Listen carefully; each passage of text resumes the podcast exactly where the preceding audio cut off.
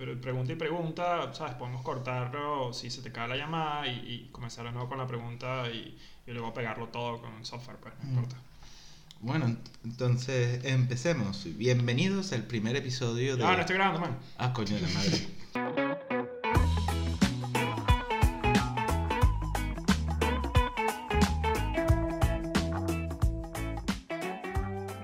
Bienvenidos al primer episodio de seguimos eh, chévere. Y lo voy a decir como argentino, chévere. Chévere, boludo.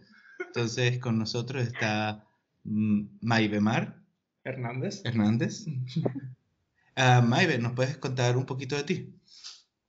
Hola, ¿qué tal? Bueno, gracias. Qué chévere ser la primera invitada, qué lindo. Este, muy bien. Eh, bueno, yo soy, tengo 30 años, soy licenciada en física, me gradué hace casi 10 años de la Universidad Central de Venezuela, Caracas. Luego hice una maestría en ingeniería electrónica en la Universidad Simón Bolívar y actualmente me encuentro viviendo en Perú. Como muchos venezolanos por situación país, decidí emigrar hace tres años y bueno, aquí estoy luchando, creciendo, trabajando bastante, como todos los venezolanos afuera. Así que esa es como que mi historia, punto sí, ¿sabes? Mi historia versión resumida. Ok, ¿en qué trabajas ahora? Yo soy ingeniero de software para la parte de aplicaciones industriales para una empresa que se llama Rionix, es una empresa suiza. Tengo tres años trabajando para ellos de forma remota, o sea, trabajo desde mi casa. Todo ese ese, ese no sé, suerte o, no sé cómo llamarlo, de que desarrollé unas librerías para ellos como freelancer y luego después de un tiempo trabajando como freelancer, básicamente me agregaron a su plana como ingeniero de software y básicamente todo lo he hecho desde mi casa, ¿no? Ok, eh, entonces fuiste una de las personas que no se dio cuenta que había una cuarentena. Exactamente, totalmente. O sea, yo, yo enloquecí un poquito porque me costaba, o sea, a mí no me gusta salir, pero sí enloquecí un poco porque es como que yo quiero decidir no salir, no quiero que me obligues a no salir, ahora quiero salir solo porque tú me dijiste que no puedo. así, así me siento.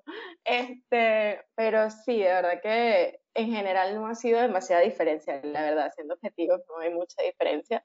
E incluso recientemente que la cuarentena ha estado un poco más flexible, cuando salí había gente en la calle, yo, ay no, ya quiero regresar a mi casa, yo no quiero estar con gente, quiero regresar a mi casita. Entonces sí, no ha sido mucha... Querías que quitaran la cuarentena para quedarte en tu casa. Eh, sí, exacto, yo soy de esas personas que quiere que se acabe la cuarentena, pero se va a quedar en su casa igualito encerrada después, ¿no? Entonces, sí, tal cual, tal cual, no hay mucha diferencia. Bueno, cuéntanos cómo es tu vida en Perú, hablando, hablando de eso. ¿Cómo son tus 24 horas, por decirlo de, alguna manera? Mm. A ver, interesante. Bueno, realmente mi rutina, precisamente por ser una persona que trabaja desde casa, a pesar de que pensarías que, que uno pudiera tener una rutina desordenada, yo he tratado de crear una rutina estructurada, precisamente porque si te pones a prestar atención a todo, en un punto no vas a hacer nada, ¿no? Entonces este, vas a estar muy preocupada por el desastre que hay en tu casa o que si, no, yo trabajo de 2 a 3 de la mañana y no trabajas nunca.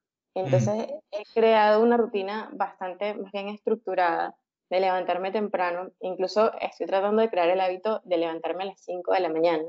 Wow. Y dirás, wow, ¿por qué? ¿Quién se quiere parar esa hora? ¿Qué ser humano en su sano juicio se quiere levantar esa hora? Pues bueno, yo tengo una hija y ella está teniendo clases eh, virtuales y sus clases virtuales son de 9 a 12. Y algo que he aprendido es que las clases virtuales son completamente asistidas por alguno de los padres. O sea, tienes que prestar mucha atención a lo que están haciendo. Entonces son horas realmente que están a nivel laboral, están perdidas prácticamente. O sea, que volviste a primaria, ahora en la cuarentena. no, estoy, ni siquiera estoy en primaria, estoy aprendiendo a hacer títeres, de, aprendiendo a hacer títeres eh, porque son más básicos, mi hija está en preescolar, ¿no? Entonces es más básico todavía. Entonces levantarme a las 5, si puedo hacer algo como que de ejercicio en casa, obviamente, eh, tratar de trabajar un poco, organizar mi día, etcétera, sentarme con ella en sus clases virtuales, este, luego almorzar, pues seguir trabajando y pues nada, en la noche buscar algo entretenido que hacer con ella, ¿no? Porque por más que seas una niña y pues ha estado ahí, ha estado encerrada dos meses. Ahora, te preguntas, si antes era diferente, no mucho, quizás no me levantaba a las 5, pero este, salíamos al parque o algo, ¿no? En la tarde, pero era similar, ¿no? La rutina. Eso me recuerda a um, eso de, yo creo que nunca me he parado a las 5 de la mañana por voluntad propia. Eso, yo, yo vivía en Caracas y, me recuerdo que había, habían veces que, que, decíamos ir a la playa al día siguiente, a La Guaira, por ejemplo, y, y, para, para, poder llegar antes de, de que hubiera tráfico en, la autopista, mi, mi, mamá nos hacía parar súper temprano. Y era 5 de la mañana, bueno muchachos, ya vamos a la playa, vamos a la playa. Y casi que llegábamos a la hora del amanecer antes que todo el mundo. creo, que es la, creo, que es la, única vez que, que de verdad me, me, he parado tan, tan temprano en mi vida. Lo que pasa es que yo te, yo te comento eso del sufrimiento de pararse temprano por la Guaira. O sea, yo cuando estudiaba en la universidad, se cayó el viaducto. ¿Verdad? Entonces, yo me paraba a las 4 de la mañana, y no es que me paraba a las 4 de la mañana salía a las 5, me paraba a las 4 y salía a las 4 y 20, o sea, era la eficiencia de cambiarse, de bañarse, llevarse el desayuno y tratar de agarrar el transporte o un autobús para poder salir, porque entre más temprano salías, obviamente era menor la cola que si por la trocha, que si esto, aquello, este, y entonces eh, había que madrugar y hacerlo lo más rápido posible. Incluso yo tenía un amigo que estudiaba física conmigo y era chévere porque los dos vivíamos en La Guaira, entonces íbamos en el transporte y yo creo que esos dos semestres eh, los estudiamos completos en el transporte, de la cantidad de tiempo que pasábamos allí. O sea, resolvíamos todos los problemas dentro del transporte, nos íbamos, hablábamos de la vida dentro del transporte. Íbamos al transporte público por eso. Pero, o eh, tú tienes todo mi respeto y estoy seguro que nuestros cuatro oyentes, incluyendo mi mamá, van a decir, wow, wow. Ah, mira, te queríamos preguntar, eh, aquí la idea de Ricardo. Eh, o sea, em, ya nos contaste un poco de, cómo, de cómo es tu vida actualmente. Eh, ¿Cuán diferente era tu vida cuando, cuando estabas en Venezuela? ¿Qué, ¿Qué, cosa ha cambiado significativamente entre un país y otro, aparte de, del trabajo, pues? Bueno, esa, esa preguntita duele un poquito. duele un poquito en el corazón. Este, oye, a, nivel de vida, realmente, de calidad de vida, no me puedo quejar. O sea, de verdad, yo sé que por mi trabajo, el que tengo actualmente, he logrado conseguir una calidad de vida similar. De verdad que no me puedo quejar, no me puedo quejar de eso, ¿no?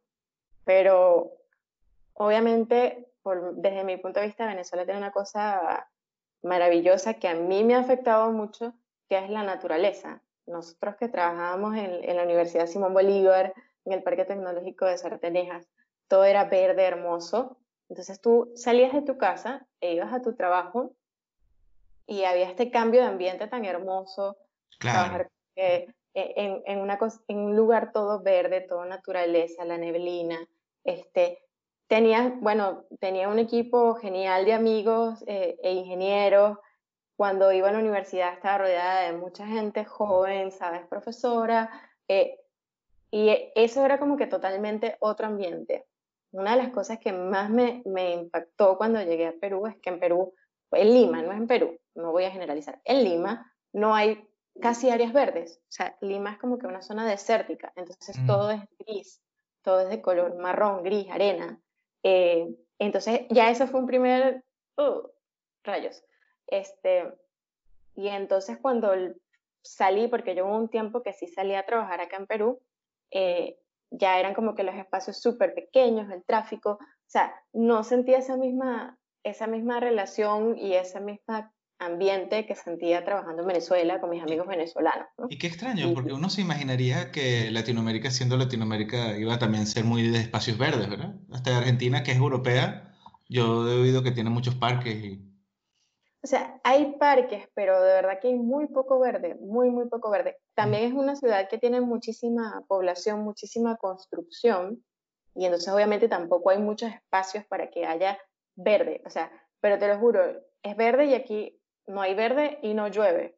Entonces siento, de verdad que siento que, que el cambio de, ambiente, de literalmente ambiente, entre ver la naturaleza, la lluvia, etcétera, entre, entre Caracas y Lima ha sido una de las cosas que, que, más me ha afectado, ¿no? Como que, o sea, extraño ver la naturaleza, este, extraño trabajar en ambientes, incluso en el departamento donde vivo, tengo pura vista interna, o sea, no veo nada, no veo ni el sol, no veo absolutamente nada, ¿no?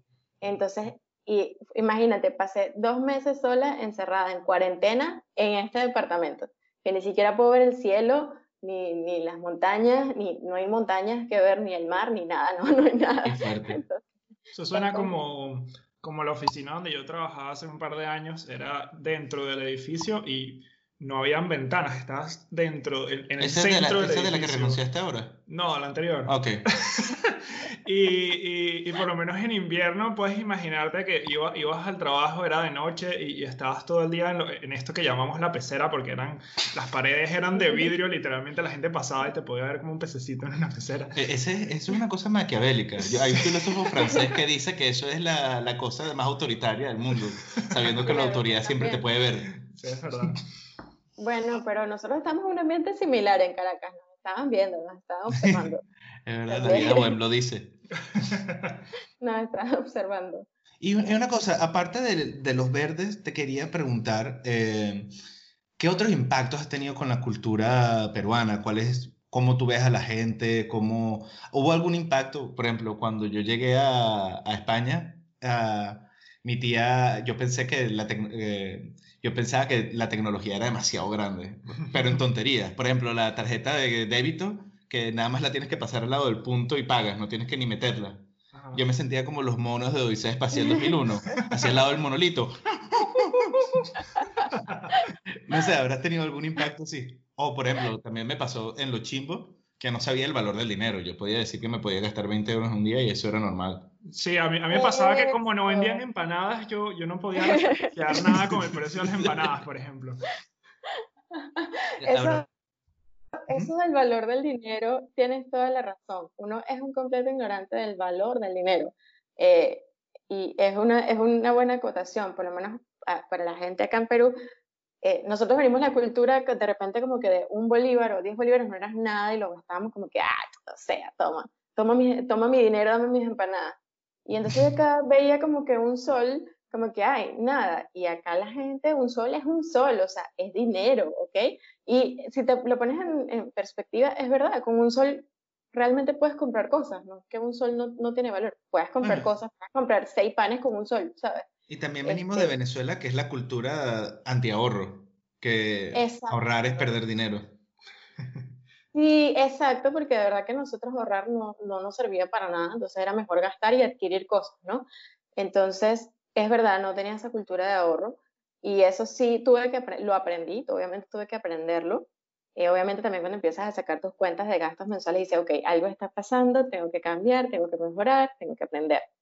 Y así de choque cultural, aparte de ese que tú mencionaste y me parece muy bueno acotar, eh, he hecho muy buenos, buenos amigos acá, eh, pero pasa que cuando tú sales, la gente a veces tiene una forma un poco hostil de tratarse. O sea, cuando van a hacer reclamos, reclaman como que es súper fuerte, como que, y se, se gritan y se tratan súper mal cuando se trata de reclamar. Es como que le, estás en un banco y, y te quieres quejar de que el piso está sucio y le pegas 20 gritos a la cajera, que no tiene nada que ver de que el piso esté sucio, ¿no? O sea, tú dices que los peruanos son como los franceses de América Latina. No sabría decírtelo, pero... Ya va, no se bañan. No, sí, bueno, a veces en los autobuses creo que no, eh, pero, pero sí, eso es una de las cosas que, que no me gusta, y entonces por eso cuando salgo yo trato de no existir, ¿no? O sea, como que no, porque no quiero que, que me haga un reclamo así, porque yo a pesar de ser una persona muy tranquila, etcétera, creo que pasa como mucha gente, si, si, si me ya me fastidias mucho, voy a terminar defendiéndome y entonces no quiero conflictos, ¿no? Yo, yo que soy de evitar conflictos, de evitar peleas, entonces trato de, de, evitar confrontaciones, ¿no? Pero sí, esa, eso, esas dos cosas, bueno, el valor del dinero que hay que aprenderlo y el tema de cómo, se, cómo reclaman, cómo hacen reclamos, es una de las cosas que más me, me ha afectado, que no me gusta, ¿no? que, mm. de verdad no apoyo. Ahora, tú los tratas fuera de un ámbito de reclamo y pues son personas, puedes conocer personas buenas, malas, como en todas las culturas geniales, con quien te puedes hacer amigos, etcétera, ¿no? ¿Y tu este, grupo social es eh, de, por ejemplo, es, es venezolano, es peruano? Eh, ¿Qué tan mixto es? ¿Qué porcentaje es más que el otro? Bueno, realmente acá eh, no he hecho muchos amigos venezolanos, realmente no he hecho amigos venezolanos acá. Acá he hecho amigos peruanos y una, una situación que me llevó a ser amigos venezolanos, porque yo creo que a partir de cierta edad, depende de cómo sea tu personalidad, se te puede hacer un poco más difícil socializar, ¿no? Y crear nuevos amigos. A veces no es tan fácil. Y un entorno, un contexto, un entorno que me llevó a hacer nuevos amigos y que fuesen peruanos, es el hecho de que mi hija iba a la escuela y se hacían reuniones de padres, ¿no? Y se hacían actividades de donde los padres teníamos que estar involucrados y allí entonces conocí a amigos, mis amigos peruanos actualmente que todos tienen niños, entonces se creó como que un grupo donde todos tenemos edades similares, con hijos con edades similares, entonces eh, es muy fácil entenderse y tratarse con personas así porque estamos como que pasando, atravesando situaciones similares de vida, ¿no? Eh, ese fue el contexto y efectivamente como no soy una persona que trabaje eh, en, que trabaje en una empresa en Perú, es más difícil para mí obviamente conocer personas. Es difícil hacerte amiga de tus compañeros de trabajo cuando, cuando es el gato. Exacto. Exacto.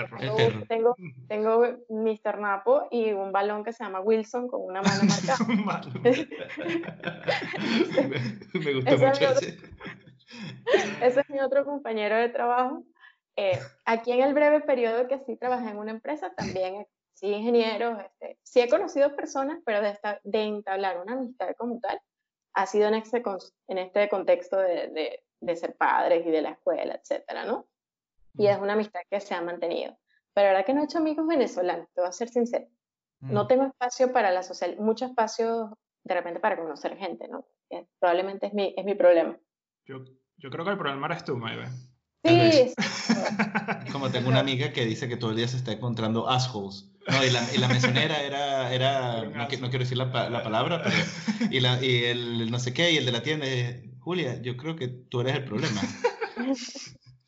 Maybe, em, cuéntanos, cuéntanos un poco de eh, esa transición entre que estuviste en Venezuela, eh, ¿cómo, cómo, cómo, era la vida en Venezuela en ese momento? O sea, en cuánto, ¿hace cuántos años fue? Eh, ¿Y, qué te llevó a decidir, ok, tengo, tengo que irme del país? ¿Y, y cómo, fue, eh, cómo fue la transición? ¿Cómo llegaste al Perú? Eh, ¿Y cómo fue tu vida ese primer mes en que tú viviste en Perú? Oye, me gusta esa pregunta, es, es, porque todos lo tuvimos en algún punto. ¿Cuál fue el momento en el que uno dijo, oye, me voy? Oye, sí. Lo que pasa es que no sé si hay un momento o hay una suma de momentos. E, eso es interesante, ¿no? Porque efectivamente a mí me gustaba mucho mi trabajo y me gustaba mucho mi, mi, estado en ese momento, o sea, me gustaba estar en la universidad, me gustaba mi trabajo, pero ¿qué pasaba? Que, ok, yo salía de mi casa e iba a esta zona súper linda nuevamente, pero donde estaba viviendo tenía nada más y nada, ok, era una zona residencial bonito, pero nada más y nada menos, detrás estaba la peor parte de la cota 905. O sea, pero como que la peor parte, donde literalmente tú te cepillabas los dientes, tú, ay, sí, tu depa grande y bonito, y atrás estaban cayendo tiros, pues entonces... Eh, y, El pan de cada día. Sí, y se estaban cayendo tiros y ya llega un punto donde tú empezás a reflexionar, ya estaba sonando tan fuerte, tan cerca, donde tú empezás a reflexionar si quizás deberías quitarte de la ventana, ¿no? O sea, ya, ya tú sentías un riesgo cercano. Y además, ¿qué pasaba? Entraban todos los días a los sótanos de los edificios, se robaban carros, se robaban baterías, o sea, eh, secuestraban a las personas, se robaban cosas en los departamentos. La, la, el tema de la inseguridad se empezaba a, decir, a sentir muy fuerte. Mm. Y otro de los factores es que con mi hija, mi hija eh, cuando nació tenía muchísimas alergias, muchísimas alergias. Y en ese punto Venezuela estaba en uno de los picos de, de, o entrando en los picos de escasez donde no podías conseguir, donde era muy difícil conseguir pañales. Eh, pañales no había, pañales era como que tenías que, ¿sabes? El mercado negro de los pañales, de las fórmulas. Sí, era Eso mi novia no me lo cree. Sí, el mercado negro, bueno, eh, que me escuche. ¿Esto hasta, hace cuántos años fue, Maime? Esto fue hace tres, más, tres años y medio. Ella 2017. 2016, vamos a ponerlo 2016, donde ya yo empecé a tomar esta decisión porque estaba cansada, estaba cansada de perseguir la fórmula de mi hija. Mi hija tenía que tomar una fórmula especial y yo literalmente me tenía que recorrer todos los farmatodos, todos, absolutamente todos de Caracas. O sea, yo llegué, yo viví en el paraíso y llegué hasta llegar hasta Petare, la Urbina, los farmatodos buscando la fórmula para ella. Y me acuerdo de una experiencia que me acuerdo clarito, es que estaba haciendo la cola, porque es que no me quedaba de otra, para comprar mi, la fórmula de la niña, y la señora delante de mí compró las últimas dos y dijo, ay, bueno, yo no tengo niños, pero me la llevo porque, ay, así no las vende. Me quería morir. Te lo dijo en la cara. Lo dijo ahí en la cola, y yo me quería morir, porque wow. que mi hija, y era una fórmula, o sea, te, te explico, eso es una fórmula que, que, además forma parte del disparate venezolano, que costaba 40 dólares la lata. Okay. Pero al cambio en Venezuela costaba, como decirte, 5 dólares, ¿no? Cuando lo pagas en bolívares costaba como 5 dólares o menos, pero la fórmula realmente costaba 40 dólares la lata. Es que en cuanto a economía, Venezuela es como la isla de Lost. Es una cosa loca. y de repente un oso polar y es el oso de polar. Sí, sí, sí, no, uno no entiende. Y entonces, y esa era una fórmula especial, o sea, no era una fórmula que necesitaría cualquier niño, era una fórmula eh, de aminoácidos especial para los niños que son realmente, realmente alérgicos a la leche de la vaca, ¿no? Y entonces no había necesidad de ella de comprar esa fórmula, con cualquier fórmula normal le hubiese servido a cualquier niño. Y ella se lleva esa en mi cara y yo ahí ya yo estaba como que yo no puedo seguir haciendo esto. O sea, aparte de lo que llega a Perú, ya hay un relajo, ¿verdad? Ya vas a la primera farmacia y, te, y encuentras esa fórmula, ¿no? No, y los supermercados de Perú son una cosa increíble, de verdad. Son, los supermercados peruanos son espectaculares. O sea, aquí hay de todo. Y, hay de todos los precios, o sea, todo, increíble. Eso, eso por lo menos a mí, al, mudarme, fue lo que más me impactó. Eh, el primer mercado al que uno va. Cuando, cuando mi mamá vino, vino por acá de, de, de visitas, la llevé al mercado y, y, estuvo a punto de darle un infarto, no te estoy mintiendo. O sea, a mí me dio una, cosa como de estrés postraumático. o sea, de verdad, entre todas las cosas me dio un beriberi y vi unas manzanas, agarré las manzanas porque no sé hace cuánto tiempo no vi manzanas, y las compré con el poquito de dinero que me traje y se echaron a perder a los cinco días y me acordé que es que no me gustan las manzanas. Suele pasar. Una de las cosas que me gusta acá es que hay de todos los precios. O sea, por ejemplo, tú quieres salsa de tomate y tú puedes comprar un sobrecito de 0,50 de salsa de tomate o puedes comprar un pote de 10 soles de pasta de, de la salsa de tomate, ¿sabes? Mm. Eso me encanta porque si tú tienes poco presupuesto, que me ha pasado, que de repente estás en una situación donde tengo poco dinero, e igual quieres comer tu salsa de tomate, pues te compras tu, tu, sachet de un sol. Y si no, si tienes dinero y quieres bastante salsa de tomate, te compras tu paquete de 10 soles, ¿no? Y eso me parece genial porque nosotros como venezolanos estamos acostumbrados a comprar, exacto, y nosotros estamos acostumbrados a comprar como que no vamos a conseguir nada. Es, es, forma parte de nuestra, de nuestra cultura lo que nos ha pasado. Eso es lo que, dice la Tarela, que parecemos unos marginales cada vez que vamos a un mercado. Sí, totalmente. Yo, estoy consciente, estoy consciente que uno compra así. Sí. Entonces, uno compra como que se va a acabar el mundo, se va a acabar la comida y... Total. Mi novia siempre se burla de mí, de que cada vez que vamos al mercado compro tres harina pan, aunque queden otros tres en la casa. Nunca compres cuando, eh, comida cuando tienes hambre, ya te lo he dicho. También. mi novia me echa broma porque es alemana, entonces yo le hago muchos chistes de alemán, pero cuando ella también me hace chistes de venezolanos, ella de repente, yo digo, ah, pero vamos al mercado. Miguel, vamos a estar, no, no, yo quiero ir ya. Miguel, va a haber comida cuando lleguemos, tranquilo. me echa toda esa broma. Maive, eh, eh, cuando te mudaste, eh, cuéntanos cómo, o sea, cómo, fue que, que, mudaste, cómo, cómo, fue que llegaste a Perú y, y, desde que has estado allá en Perú, ¿cuál, cuál es el mayor acierto que has hecho y, y, cuál es el peor error que has cometido? Yo creo que esas dos son brutales para el que nos está oyendo. Eh, a ver, bueno, nosotros tuvimos el beneficio de que como ganábamos 100 dólares, o sea, por nosotros me refiero a mi ex esposo y yo, este, teníamos el beneficio de que ganábamos, en ese momento en Venezuela ganar 100 dólares al mes era un lujo, ¿no? Era un, mm. hace tres años ganar 100 dólares al mes, wow. Tuvimos algo de ahorros y con eso compramos pasaje. El pasaje todavía se conseguía en bolívares, me acuerdo. Incluso en ese momento tuvimos además otra especie de suerte que una aerolínea, creo que fue Avior, abrió vuelos y estaban súper económicos y en bolívares. Entonces pudimos ahorrar, agarrar nuestros ahorros en bolívares y comprar los pasajes. Y entonces fuimos de esas personas que pudimos viajar en avión a Perú. Y hace tres años realmente no había tantos venezolanos en Perú. Eh, en ese momento mi cuñada ya vivía en Lima. Ella había alquilado un mini departamento. Era un departamento como de, no sé, 30 metros cuadrados, súper, súper pequeño. O sea, mini literalmente un mini departamento. Y bueno, agarramos nuestro vuelo con nuestras maletas, nuestra niña, y entramos al departamentito y empezamos a vivir los cuatro como refugiados dentro de esos 20 metros cuadrados, de verdad, o sea, era súper pequeño. Em, y bueno, ahí tratamos de, de, adaptarnos y de, y de, resolver ¿no? la vida y, y hacer las cosas. ¿Cuándo, em, ¿Cuándo, dirías cuánto te tardó en decir, oye, ya me adapté a, esta, a, a este país? Dos semanas. no sé, de verdad que no sé. Es una, bueno, una pregunta complicada. Yo no sé si todavía me he adaptado al 100%, o sea, uno, flexibiliza ciertas cosas, pero siento que la maldición del inmigrante es que no vas a pertenecer nunca ni aquí ni allá, ni ya yo siento que yo no, no lograría pertenecer acá, pero tampoco a Venezuela, o sea, que regresaría y tampoco habría pertenencia real, ¿no?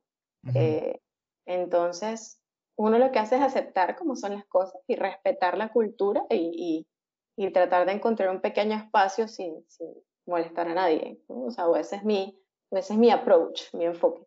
y em, hablando de adaptación, hay, hay, una pregunta que a los que viven en, Latinoamérica me, me, gusta hacer, que es, eh, ¿cuál es el, hay eh, ¿cómo es la xenofobia en Latinoamérica? Porque, bueno, también es, es una migración muy masiva y eso Ah, parece que ha generado, como, como uno lo diría, como, hasta encuentros violentos en algunas personas. y eh, ¿Te ha tocado eso?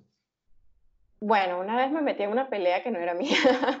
Lo que pasa es que te, explico. En, o sea, en Perú, en Perú hay 800 mil venezolanos.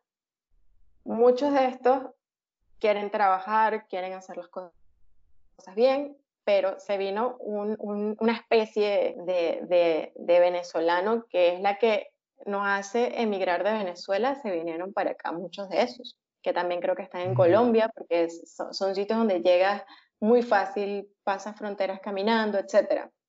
Y este tipo de venezolanos pues roban, han cometido crímenes bastante fuertes y pues obviamente el periodismo hace mucho énfasis en eso, tampoco es que están colaborando con la causa. Ha habido mucha delincuencia eh, cometida por venezolanos y además esa delincuencia ha tenido una gran cobertura mediática, ¿no? este, entonces, tanta cobertura y tanta delincuencia, tantos venezolanos en la calle en situación de, de pedir, este, de pedir dinero, etcétera, que los comprendo, porque de verdad que no es una situación que uno juzgue fácil. Eh, Perú es una, es una economía informal, o sea, Perú tiene un, creo, casi un 80% de economía informal. O sea, si tú vienes a Perú, vas a entrar en la informalidad, tu probabilidad es del 80% de entrar en algún tipo de trabajo informal o de, o de estar en la informalidad. Entonces, ¿qué pasa? Que de repente quizás tú como peruano ves en tu país, sales y ves venezolanos pidiendo, venezolanos, ves las noticias que hay venezolanos robando, este, eh, entonces genera una xenofobia. Incluso la xenofobia en Perú es bastante alta. O sea, es como que tenemos fama de, que, de mantenidos, de interesados, de delincuentes. O sea, no hay ningún tipo de fama. Yo creo que no asocian absolutamente nada positivo con los venezolanos, te voy a ser sincera. Cuando yo llegué no era así. Obviamente llegaron muchísimas personas de hace tres años para acá y ahorita hay bastante xenofobia. Incluso el problema en el que yo me metí, que te comento, eh, fue algo que me indignó mucho. No era conmigo y me metí, porque estaba un chico atendiendo a una señora, un chico venezolano atendiendo a una señora peruana. O no le, dijo, señora, ya le voy a atender, pero el chico se le dijo con, con respeto, de verdad, porque no porque sea de mi nacionalidad lo voy a defender. Eh, y se le dijo, ya señora, ya lo voy a atender. Y la señora le ha gritado, cállate, cállate, que te calles, así. Y le dijo, venezolano tenías que ser. Y yo, ay, chamo. Mierda. Y yo, ay, chamo, esto... ¿Le vamos a poner no cuando digamos una grosería? hay que, hay que montar toda la... Sí, sí, ah, sí, no, te, lo juro que, y yo respetuosamente, señora, pero si la xenofobia, o sea, ¿por qué trata así? O sea, usted está faltando el respeto. Y la señora se ha puesto, ay, venezolanos, o sea, la señora lanzó todo su odio hacia nuestra nacionalidad. Este, en ese momento, este, se metieron las personas ahí ya, y yo, yo como que ya me voy a calmar y tal. Entró el esposo de la señora y el, esposo fue como que el, el, que me dio, porque cuando el señor ve como que, ¿qué está pasando? Y le dijo, la señora nos está faltando el respeto. Y como él vio que la señora estaba gritando como loca, creo que el señor fue el que la controló, imagínate. Pero, sea, me pareció súper, súper indignante esa situación, ¿no? Ese tema venezolano. Sí, y, y es muy común, porque el chico que recibió el insulto en realidad nunca más volvió a intervenir. O sea, todo el rollo se formó porque yo intervine, porque yo dije como La culpable de la situación fuiste ella, no sabía que había una mamá que se levanta a las 5 de la mañana que dijo, yo no voy a dejar que esta vaina pase. Exacto, me pareció una injusticia porque él estaba trabajando normal. Y para él será lo más normal, será tan normal que ni siquiera él comentó más nada. O sea, eh, lamentablemente es una situación, y bueno, yo ahorita veo TikTok, les comento, o sea, no, no estoy avergonzada, hago mis videos. No, de TikTok. no, no, ya, ya, todos estamos en TikTok. todavía no, todavía no he sufrido eso. La, cuarentena fue ocasionada por los chinos para que la gente viera TikTok en su casa. Oye, teoría conspirativa excelente, me gusta. Este, yo caí, yo estoy en TikTok y me llegan muchos de esos videos de, de, de venezolano, no sé, te lo juro, cualquier cosa. Y todo el odio que recibe de, de TikTok, porque cuando tú estás geográficamente ubicado en Perú, pues TikTok distribuye tus videos, obviamente, geográficamente, ¿no? A los que están más cerca. Si eres venezolano y estás en Perú y haces un video de TikTok, lo va a distribuir a peruanos. Y pues tú vas a ver en los comentarios que hay mucho, mucho hate, de verdad que hay mucho. Y, y, yo no, yo te voy a ser sincera, yo le diría a un venezolano ahorita, no emigres a Perú, o sea, si vas a emigrar, o sea, aléjate de, si tienes la eh, eh, posibilidad, aléjate de Perú. Eso te queríamos preguntar, o sea, si pudieses decir uno o más consejos a ti misma cuando estabas migrando o a otros venezolanos en este momento, ¿qué consejos serían? Porque ya, ya estamos casi en la hora, como me dice mi psicóloga todos los martes. Yo también, a mí también, no te preocupes. este, bueno, yo en la actualidad, actualmente, no recomendaría a alguien ahorita emigrar a Perú. Eh, precisamente por el tema de la economía y, ya de, de, la xenofobia y las oportunidades reducidas, va a estar en una situación, en una situación complicada, ¿no? Entonces no, no lo recomendaría. Si tienen que venir, pues que vengan con una, una mentalidad de que no van a hacer lo que ellos pensaban que iban a hacer. O sea, si tú eres eh, administrador, tienes alguna profesión, es muy, muy poco probable que llegues acá a un trabajo como profesional es casi cero tu probabilidad realmente de que hagas un trabajo profesional. Quizás se salvan personas que tengan carreras muy técnicas, ingenieros, o sea, eh, gente que trabaja en la parte de computación, cosas técnicas, porque sí, quizás hay un poquito de más campo formal. ¿Y algún consejo especialmente eh, para gente que migra a Perú? Por ejemplo, cuando migré a España, lo primero que había que hacer era empadronarse y, ¿sabes? Decir dónde estás viviendo porque tú no podías hacer cualquier otra cosa aparte de eso. O algún consejo que se te ocurra muy específico de que llegas, ¿qué tienes que hacer? Tienes que conseguir una llama, creo, ¿no? Una llama, sí. o, tatuártela. Yo todavía, una llama. Yo todavía, no, yo todavía, no, tengo mi llama ni mi alpaca. Voy a hacer una queja al respecto. Eh, bueno, definitivamente hay que averiguar en migraciones por la página web eh, cuáles son los pasos para, estar de forma legal en el Perú. Aunque ya no hay PTP, creo que todavía hay formas legales de eh, entrar y permanecer. Tendrían que hacer su investigación. No estoy desactualizada en el momento cuáles son los aspectos legales, pero es lo primero que una persona tendría que, eh, tendría que revisar. Porque estar ilegal, si ya de hecho quizás ibas a entrar a la informalidad, obviamente estar ilegal te va a poner en una situación de informalidad y además de desventaja, ¿no? Porque si te iban a pagar algo, te van a pagar la mitad porque eres una persona de riesgo, porque es ilegal tenerte, etc. Entonces, antes de emigrar, averiguar cómo puedes estar legal, qué es lo que tienes que hacer para estar legal y definitivamente llegar, saber cuánto es el costo. Los trámites migratorios no son demasiado caros, pero sí cuestan dinero, por lo menos 80, 100 soles, 30 dólares, pero tienes que pagar varias cosas, o sea, tendrías que tener por lo menos unos 200 dólares para todos los trámites legales para para estar bien en migraciones. ¿Y cuánto dinero dirías que es lo mínimo que hay que tener para migrar a Perú? Lo mínimo. Bueno, hay gente que, a que ha venido para acá con 20 dólares. Yo no sé cómo han hecho, de verdad, no, no tengo ni idea, eh, porque terminan yendo a refugios, etc. Yo, de verdad que para sobrevivir, yo creo que por lo menos 1.000, 1.200 dólares eh, para llegar a una situación decente, ¿no? Porque si no vas a estar en muchas desventajas, o sea, lo puedes hacer, porque van a haber quizás va a haber refugios, hay gente que ha logrado de alguna manera salir eh, con, con menos dinero, pero si quieres estar en una situación relativamente ventajosa, de que de repente te puedas dar el lujo de esperar un poquito, si, sobre todo si tienes dónde llegar, llegas con un familiar, tienes algo de ahorro, puedes elegir bien a dónde te vas, puedes de repente esperar un tiempo para conseguir un trabajito que te permita este, vivir. Entonces, oye, deberías por lo menos tener mil dólares, creo yo, eh, para que tengas esa ventaja. Si estás solo, de repente 500 dólares. Yo, yo llegué con mil dólares, pero tenía ingresos, ¿sabes?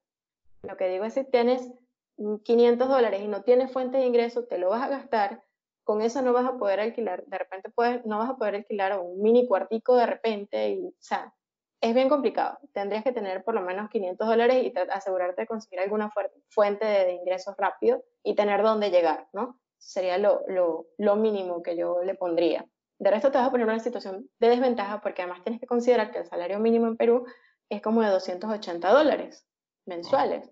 Y eso es lo más probable que vas a ganar cuando llegues, el salario mínimo. Y si estás ilegal, quizás menos. Exacto, si estás ilegal, menos. Sí, yo creo que nunca he ganado sueldo mínimo desde que me mudé a Europa. ¿Cómo que no? O sea, quizás un mes o dos meses he ganado sueldo mínimo, pero... Mm. Y eso que estoy legal.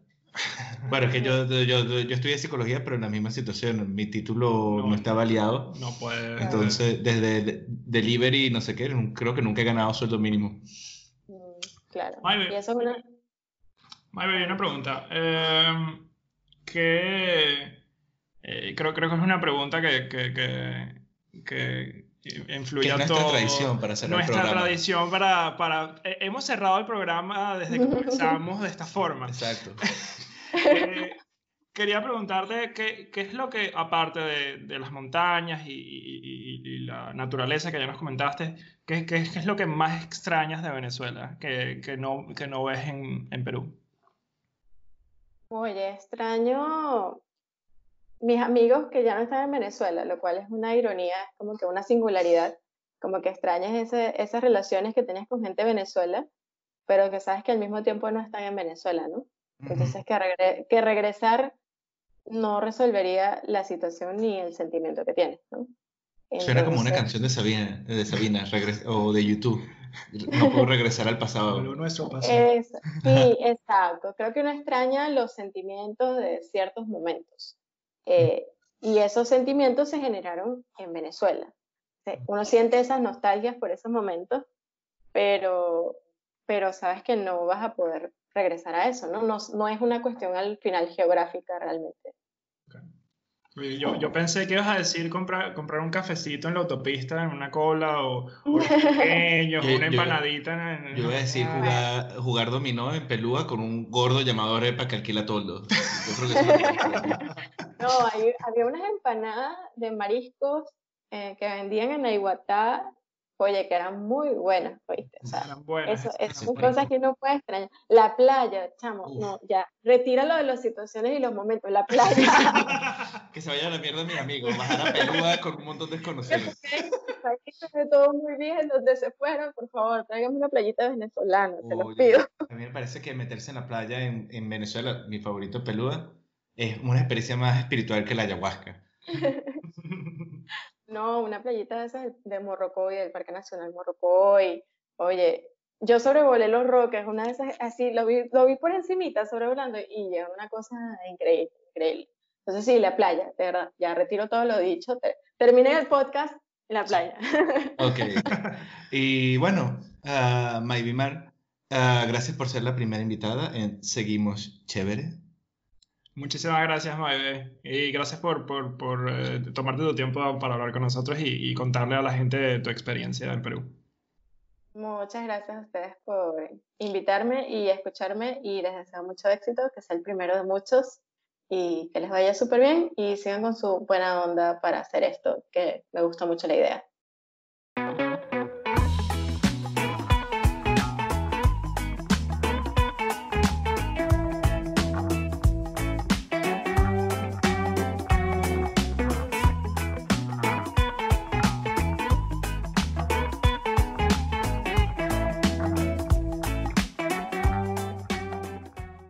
Puedo usar sostén en mis videos, ¿o no? Sí, claro. pero no vas a tener 6.000 seguidores. Bueno, eh, eh, entonces es una desventaja que yo tengo. Puedo seguir trabajando contigo.